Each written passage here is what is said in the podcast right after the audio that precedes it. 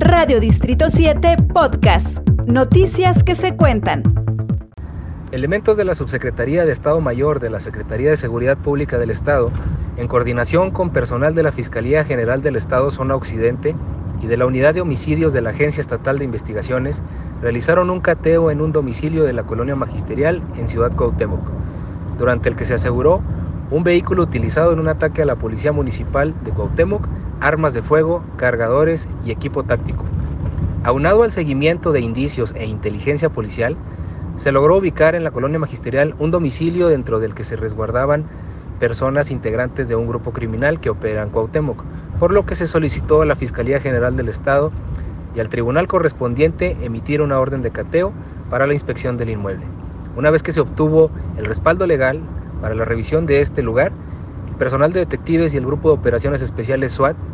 llevó a cabo el ingreso e inspección de este domicilio en el cual se localizó un vehículo de la marca Lexus color rojo sin placas, el cual fue utilizado durante un ataque que dejara sin vida a un oficial de la Policía Municipal de Cuauhtémoc, que también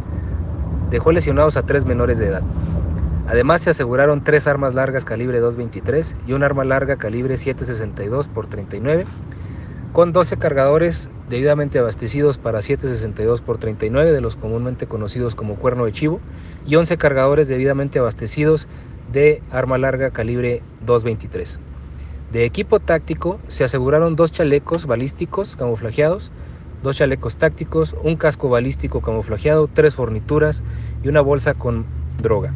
Todo lo asegurado fue trasladado a las instalaciones de la Fiscalía General del Estado Zona Occidente para continuar con las indagatorias correspondientes por la participación del vehículo y las armas en el ataque que dejara sin vida a un elemento de la Policía Municipal de Cuauhtémoc. Radio Distrito 7 Podcast.